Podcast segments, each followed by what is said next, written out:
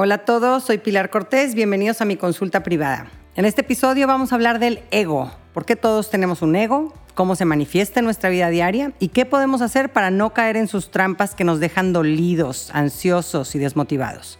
Te invito a escuchar y en el proceso tal vez aprendas algo sobre ti y sobre los demás.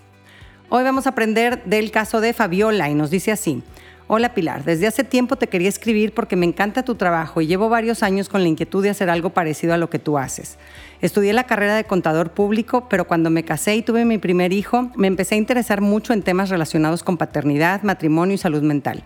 Yo misma atravesé una depresión postparto muy fuerte y me di cuenta de la poca ayuda de calidad que hay para mamás después del parto. Ahí nació mi inquietud por hacer algo para ayudar a mamás en esta situación. Desde ese entonces no he dejado de formarme en el campo de la psicología y la familia. Hice una maestría en neuropsicología educativa, estoy certificada en coaching neuropositivo, hice un diplomado en psicoterapia breve sistémica aplicada y completé el nivel 1 del certificado para terapia matrimonial del método Gottman. Recientemente tomé tus dos talleres en línea y siento que me ayudaron muchísimo a madurar como persona, mamá y esposa. Llevo más de siete años queriendo lanzarme en esta nueva profesión de ayudar a mamás y a matrimonios, pero nada más no doy el paso. Por pena, por desidia, por miedo al fracaso, al ridículo. Ya quiero tener valor para empezar. Me, siento atorada. ¿Qué me aconsejas? ¿Por dónde empiezo?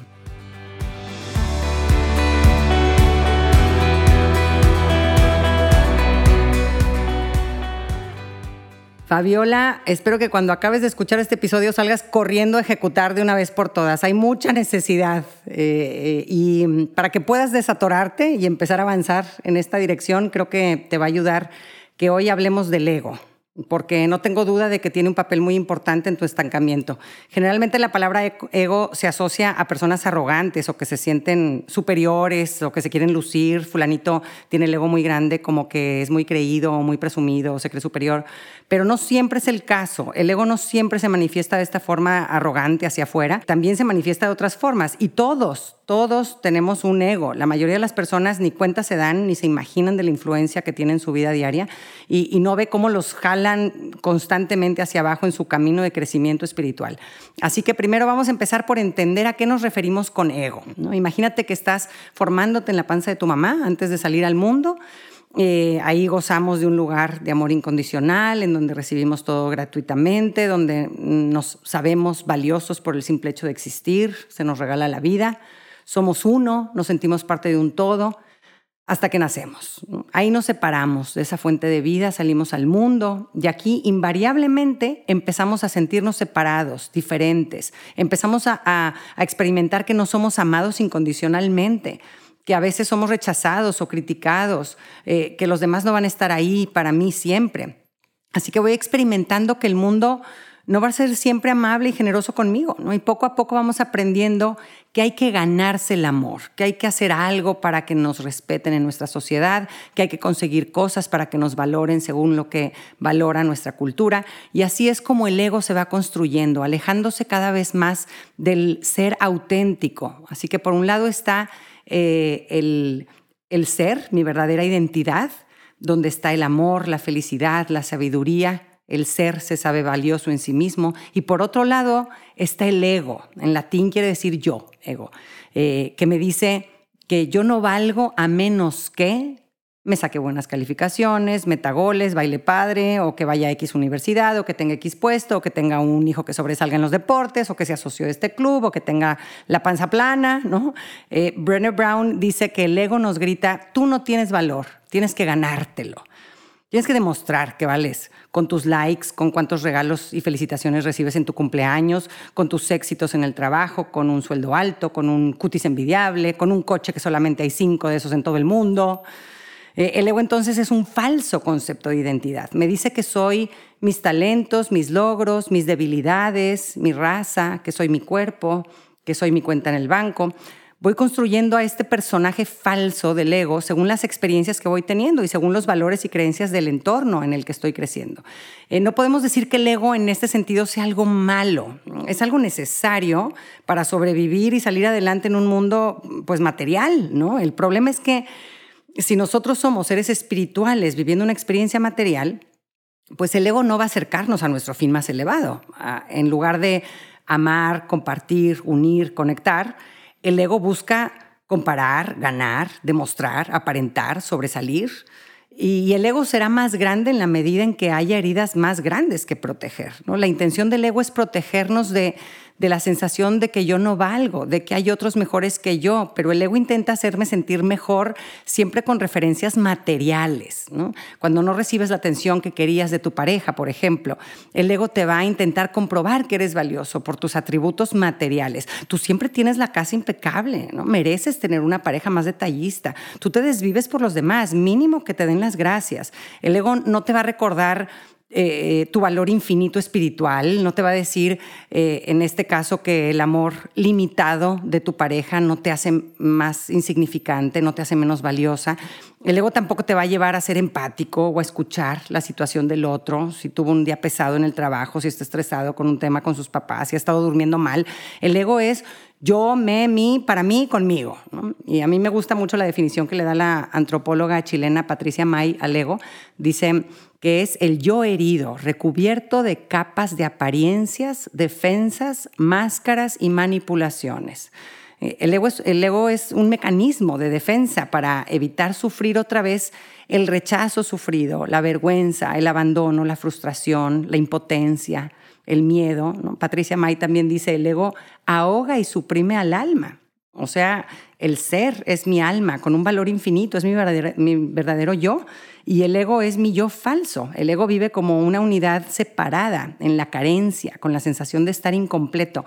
Wayne Dyer enlista estos seis componentes del ego. Dice, el ego dice, soy lo que tengo, soy lo que hago, soy lo que otras personas piensan de mí, Estoy separado de los demás, estoy separado de lo que no tengo en mi vida y estoy separado de Dios, de mi origen, de la fuente universal de energía. Y el ego siempre está ahí hablándonos desde su concepto falso de nosotros mismos y muchas veces caemos en su trampa, porque la verdad es de que la mayoría no vivimos conectados a nuestro ser auténtico las 24 horas del día. El ego solo existe en el inconsciente eh, y cuando lo haces consciente, ahí empieza a perder su poder. Así que para que puedas identificar cuando se manifieste tu ego en diferentes circunstancias durante tu día, vamos a repasar siete estados tóxicos del ego. El primero es el más típicamente conocido, el de la superioridad. En este estado, el ego, eh, en este estado del ego nos sentimos que somos más importantes que los demás, que valemos más, que merecemos más. Eh, a veces caemos en este estado del ego por las victorias que vamos consiguiendo durante el camino, se nos suben a la cabeza, nos dejamos llevar y eso puede hacer que perdamos de vista eh, a dónde queremos llegar realmente. Y generalmente acaban ocasionando nuestra caída. Cuando llega el éxito, el ego comienza a jugar con nuestra mente y debilita nuestra voluntad, la que nos hizo ganar. Y aquí lo difícil no es llegar, es mantenerse. Ryan Holiday, que es el autor del libro El ego es el enemigo, Dice, el ego es el hermano perverso del éxito. Eh, también dice, entre más tengas y hagas, más difícil será mantenerte fiel a tu propósito, pero más crítico será que lo hagas. Eh, el típico caso, yo vengo desde abajo y he logrado tener mucho éxito en mis empresas o, o, empecé mi camino profesional en la política, realmente queriendo ayudar y hacer el bien, y a medida que voy ganando poder, me voy intoxicando por los mensajes del ego. A ti todo se te permite, tienes a todos a tus pies, nadie te dice que no a nada, todo te sale bien. El ego, derivado del poder nos puede llevar a ser prepotentes, infieles, crueles, nos puede llevar a robar o sacar provecho material de una situación porque creo que me lo merezco. Eh, Holiday dice, cuando te crees tu propia grandeza, ahí se frenó tu crecimiento. Cuando nos colocamos como superiores o por encima de los demás, esto nos impide estar abiertos y receptivos a recibir eh, nueva información que podría aportarnos mucho en nuestras vidas. Y aquí entra el ego sabelo todo. Eh, este es el ego que nos hace creer que siempre tenemos la razón, que poseemos la verdad, que nuestra perspectiva de las cosas es la única perspectiva de las cosas, que lo más interesante es lo que pueda yo decir, no lo que pueda yo escuchar. Eh, opina aunque no sepa, quiere dar respuestas en vez de hacer preguntas. Eh, la creencia detrás del ego sabelo todo es yo valgo porque estoy en lo correcto, porque no me equivoco o porque sé más que los demás. Dentro del estado de superioridad del ego está también el protagonista, que quiere ser el centro de atención, el que domina la plática o el que siempre quiere hacerse notar. Eh, este tipo de ego piensa que es valioso porque los demás le ponen atención. El segundo estado tóxico del ego es lo opuesto, el de la inferioridad. Y ese también es trampa del ego, el que nos dice que valemos menos que los demás porque no hacemos las cosas tan bien, que no somos suficiente, que nuestro esfuerzo no vale para nada. Eh, este ego nos habla así, dice, pero ¿qué voy a aportar yo si, si soy una persona X con mil defectos? Hay gente mucho mejor que yo, mi aportación no tiene valor comparada con la de ellos, de nada serviría lo que yo puedo hacer, ¿no? Siempre es lo mismo conmigo, digo que voy a hacer y no hago nada, yo no soy como los que tienen éxito.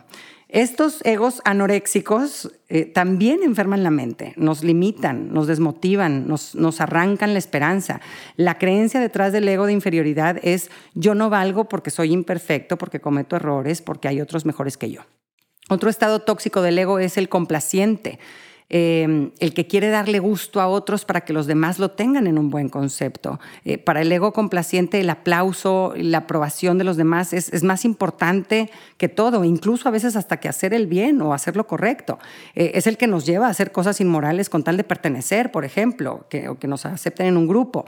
Y, y bien, sentirnos aceptados es bueno, pero buscar agradar a costa de nuestros valores o obsesionarnos por tener siempre la aprobación de los demás no es, no es nada saludable para nadie y, ya le está poniendo cadenas a nuestra libertad y a nuestra realización personal.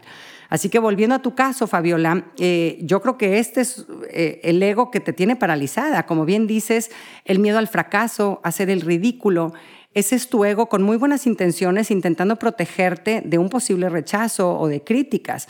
Eh, el ego complaciente nos frena y nos impide hacer el bien por miedo al que dirán, a que otros no estén de acuerdo, no les guste nuestro trabajo, nos frena por el miedo a que nos rechacen, a que nos critiquen y nos mantiene paralizados en una vida estéril. Después tenemos al estado del ego rebelde es el opuesto, el complaciente. Este busca contradecir, se siente importante cuando se opone, eh, rechaza el control de otros, evita agradar a otros. Es el que te dice, ah, esta regla es una estupidez, yo no la voy a cumplir. Ay, ¿por qué quieren que rellene esta forma, señorita? Si no sirve de nada. Este es el estado del ego rebelde. Eh, puede saltar cuando le dan una orden o le piden un favor. Nos dice, me están exigiendo y a mí nadie me exige nada. Eh, yo decidiré hacer las cosas a mi gusto, eh, no voy a hacer eso que quieres porque a mí nadie me manda, ¿no? Me dice, no te sometas, que no te obliguen a nada, tu criterio está por encima del orden establecido. Y así como este estado rebelde del ego no quiere que lo controlen, también está el estado del ego, el siguiente, que quiere controlar o manipular para sentirse grande, valioso. El ego manipulador o controlador eh, hace que nos desesperemos cuando vemos que otros no se comportan como esperamos. Te dice, ay, esta señorita en el mostrador debería de ser más eficiente, o este hijo mío debería de estar sentado y quieto durante la comida, o este empleado debería de ser tan bueno como yo para los números. Eh, quiero que los demás hagan las cosas a mi manera. Eh, el estado controlador del ego es fuente de mucha frustración y ansiedad. ¿no? Este estado del ego busca manipular a los demás para sentirse el bien, para su beneficio. Número seis, el ego crítico. Este estado del ego busca aplastar o desprestigiar a otros para sentirse mejor o superior. Fíjense qué, chafo, qué chafa estrategia. Eh, si ve a otros triunfar o tener éxito, lo ve como una amenaza que puede exponer su, pequeñez eh, y entonces pues intenta cortarles las alas. La burla es una herramienta muy común usada en este estado del ego, una forma cobarde de, en el fondo, excusarme porque yo no he hecho ciertas cosas. Muchas veces debajo de nuestras críticas hay algún tipo de envidia. Las críticas son una proyección de nuestra propia autocrítica, partes de nosotros que no aceptamos o que no nos damos permiso de expresar. Eh, como ese dicho popular, lo que te choca, te checa. y lo peor es que cada vez que criticamos o juzgamos con tanta dureza, nuestro miedo por cometer errores aumenta, porque ese duro juez con el que juzgamos a otros también tiene su mirada puesta en nosotros. Entonces, entre más juzgamos y criticamos, más cobardes nos volvemos para asumir riesgos y lanzarnos a hacer cosas. Después está el ego rescatador. En ese estado del ego eh, creemos que es nuestra responsabilidad eliminar el sufrimiento de otras personas. O sea, tengo la misión de ser Superman. De mí depende que eh, otros sean felices. Y lo que provoca en realidad eh, es que manda mensajes a los demás de que ellos no son capaces, que ellos me necesitan a mí para que los rescate. ¿no? Ese ego se pone en el centro de la salvación de otros en vez de ayudar a otros a sostenerse a sí mismos. Eh, busca crear una codependencia en sus relaciones, donde los demás están conmigo porque me necesitan. A veces Eh, esto tiene su origen en una baja autoestima, ¿verdad? No me valoro suficiente y creo que los demás solo estarán conmigo por conveniencia, no porque yo valgo realmente. Y este ego rescatador a veces no nos deja recibir de los demás con paz, nos dice, no, tú estás para dar, no para que te den. Y otras veces viene de una alta autoestima, ¿no? Por creer que que podemos más de lo que nos corresponde. Suele suceder cuando de niños crecimos rodeados de adultos que percibimos eh, infelices o incompletos o incompetentes y creemos que, eh, creíamos en nuestra historia que teníamos que ser nosotros quienes cargáramos con ellos, ¿no? que resolverles la vida como si pudiéramos. ¿no? En este estado del ego rescatador eh, cree que puede o debe poder hacer más de lo que en realidad puede. Eh, me hace creer que, de todo tengo que encargarme yo, si no lo hago yo, no lo hace nadie. Y aunque esta sensación puede ser agradable de cierta forma porque me hace sentir importante, eh, a la larga acaba por sofocarme o aplastarme, por asumir tantas responsabilidades que, que no me corresponden o que me superan. Eh, yo que tengo este ego rescatador muy fuerte, eh, a mí me ayuda mucho pensar en mis consultas, por ejemplo, que, que soy solo una herramienta ¿no? y, que, y que estoy haciendo bien mi trabajo en la medida que esta persona me necesite cada vez menos. ¿no? El progreso también depende principalmente de esa persona, de su esfuerzo, de la atención que ponga en trabajar, en mejorar. Eh, imagínate, sería para mí una carga paralizante pensar que el el proceso de mejora de la gente depende principalmente de mí, ¿verdad? Cuando la verdad es que pues yo no arreglo gente, ¿verdad? Yo soy una herramienta para que la gente se arregle a sí misma y hay miles de herramientas. Yo no soy ni la única ni la mejor, ¿no? Y así con estas afirmaciones es como eh, intento callar mi ego rescatador que, que a veces me sofoca y, y me hace sentir muy pesada la carga. Y como podemos ver, el ego es fuente de gran dolor psicológico, nos desgasta, nos tiene repelando, quejándonos, desmotivados o inquietos, con ansiedad, paralizados por el miedo a sufrir rechazo o vergüenza. El ego nos, nos lleva a vivir con miedo, miedo a perder lo que supuestamente ha conquistado o a, no ganar lo que necesita para ser amado. ¿no? El ego es el autor inadvertido de, de muchísimos divorcios, por ejemplo, en donde lejos de buscar el bien de los hijos en común, eh, se convierten en una guerra de egos, ¿no? A ver quién le gana a quién y al final todos pierden. El ego muchas veces es el director de guerras, de infidelidades, de gastos irresponsables, de actos de corrupción, de depresiones, eh, de vidas estériles. Así que pasemos a la práctica. ¿Qué podemos hacer para aplacar nuestro ego y no caer en sus trampas?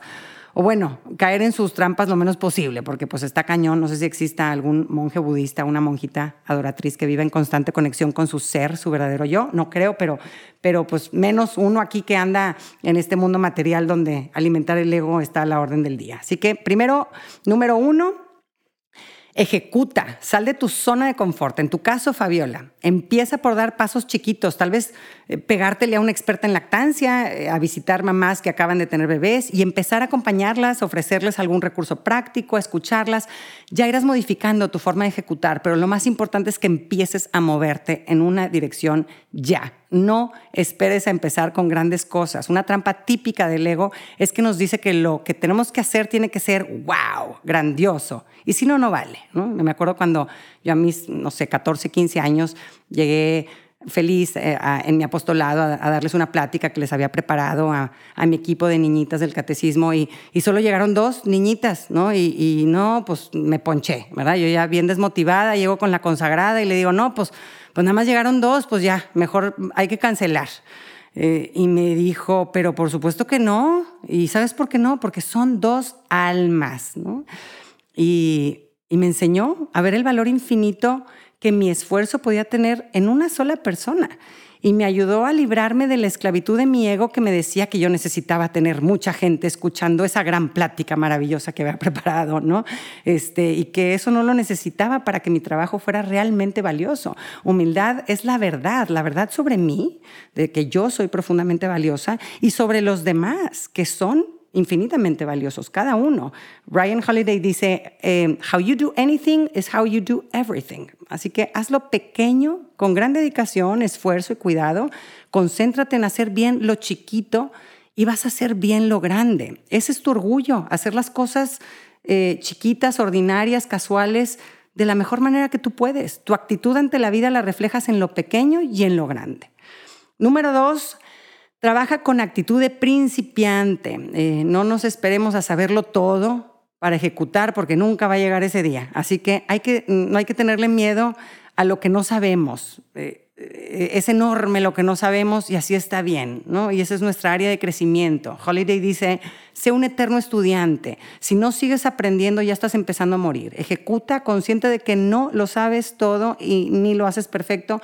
Y cuando no sepas algo, no tengas miedo a decir, no sé, voy a investigarlo. Y cuando ya te sientas bien fregona, Fabiola, porque mm, seguramente va a llegar ese momento en donde vas a dominar lo que antes no, no dominabas, sigue con actitud de principiante. La tentación de pensar que ya todo está hecho, que ya llegue a la meta, que no necesito saber más, ese puede ser nuestro enemigo más grande si no lo mantenemos a raya. Entonces no podemos volvernos mejores si estamos convencidos de que ya, de que ya lo somos. Número tres, acepta con paz y apertura las críticas. Da por hecho que va a haber gente que te va a criticar y que no le va a gustar tu trabajo o que no le va a servir o que no vas a ser su tipo. No eres monedita de oro para caerle bien a todo el mundo. Entre más gente te conozca, va a aumentar la probabilidad de que la gente te critique. Así que recibe las críticas con apertura y como una oportunidad de hacer mejor tu trabajo. Pide tú misma feedback. Bill Gates tiene una frase que dice, las malas noticias son buenas noticias. O sea, enterarte de las fallas que otros puedan percibir de tu trabajo te da información muy valiosa sobre cómo mejorar. Eh, en la lógica del ego, el esfuerzo no es suficiente. Necesitamos reconocimiento, recompensas. Entonces, cuanto menos apego tengamos a esta recompensa o esta gratificación inmediata, más podremos centrarnos en el trabajo. Número cuatro, reflexiona sobre lo que te dice tu ego y de qué herida te está intentando proteger. En tu caso, Fabiola, pregúntate ¿En qué situaciones de tu infancia te sentiste que hacías el ridículo? ¿Ante los ojos de quién? Eh, ¿Cuándo te, sentiste vergüenza de ti misma? Eh, busca memorias que representen estas sensaciones, escríbelas y reconócelas como vivencias de tu pasado que te hirieron efectivamente eh, y que te hicieron sentir que no valías y que, y que hicieron que, que existiera y que naciera un, un ego protector, ¿verdad? Este, pero que no es verdad que vales poco o que no vales. Eh, y reconoce dónde están esas heridas de las que te está intentando proteger tu ego y, y, cuáles son las historias detrás, las que te está contando. Pueden ser eventos que hoy te parezcan insignificantes, seguramente te van a parecer insignificantes, pero para un niño chiquito podría ser que representaran el fin del mundo. Número cinco, eh, y esto está bien divertido, métete algún tipo de, grupo o, este, una clase, aprender algo donde seas totalmente principiante, donde seas el más ignorante de todos. Esa es una muy buena forma de domar el ego. Hace unos tres años me metí a una clase de baile donde iban mis amigas que han bailado desde que salieron de la panza de su mamá. Y me acuerdo que acabando la primera clase dije, es que acabo de descubrir que tengo una discapacidad clarísima, no, no puedo bailar, ¿no? Este, todas se daban la vuelta para un lado y yo para el otro, y yo veía cómo hacían coreografías con una facilidad complicadísimas para mí, ¿no? Este, y ese espacio se convirtió en un lugar delicioso para mí, de mucha libertad, de permitirme equivocarme, de morirme de la risa, eh, de esforzarme y disfrutar el proceso sin, sin desmotivarme por el resultado, ¿no? De, y de ver mis límites con paz, ¿no? Este, entonces, eh, busca, puede ser una clase de escritura, de canto, de algún instrumento, de cocina, un diplomado de algo que no has estudiado nunca antes, ¿no? Y piérdele el miedo eh, a decir, no entiendo, no me sale, no sé cómo, alguien que me explique, por favor.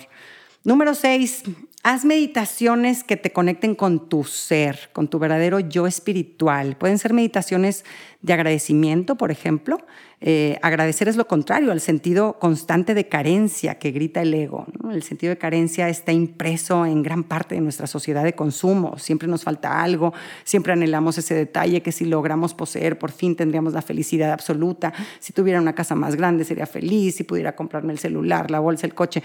Eh, si tuviera una pareja cariñosa, más activa o menos activa, o más intelectual o menos intelectual.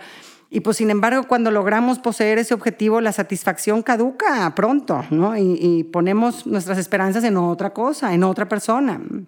Así que atraer, eh, eh, eh, agradecer trae paz a nuestra alma y, nos lleva a celebrar lo que hoy hay, lo que ya está en nuestra vida, lo que ya somos. La meditación de compasión, por ejemplo, también es una herramienta muy buena contra el ego rebelde, crítico, soberbio o controlador. Eh, la encuentran en la segunda parte del episodio 25 de mi podcast. Son 10 minutitos y, es una forma deliciosa de, llegar a ese lugar donde nos sentimos conectados, unidos, eh, parte de un mismo todo. Número siete, no te compares ni compitas. Si vas a voltear a ver a otros es para buscar en ellos inspiración. Pero acuérdate que nuestra aportación al universo es única, porque somos únicos. Eh, tú tienes tu estilo y tu propósito personal que es tuyo. Y una advertencia aquí antes de acabar. Ahora que ya reflexionaste sobre el ego y has aprendido a reconocer algunos de los estados en los que se puede manifestar, está el peligro de sentirte tentado a andar corrigiendo a los demás por el ego que ves actuando en ellos. Eh, esa es otra trampa del ego. Aguántate las ganas de etiquetar o juzgar a otros y usa tu energía para trabajar en el territorio que sí controlas, que es el tuyo. Gracias por escucharme. Espero que este episodio te ayude a reconocer que tu valor no lo define ni tu estatus social, ni la forma de tu cuerpo, ni tu cuenta de banco, ni tu pasado. Todo eso es una pantalla ilusoria, una identidad falsa. Espero que cada vez puedas estar más en conexión con tu ser, tu yo verdadero, que se sabe valioso y vive en paz desde un lugar de abundancia y no de escasez. Un abrazo a todos.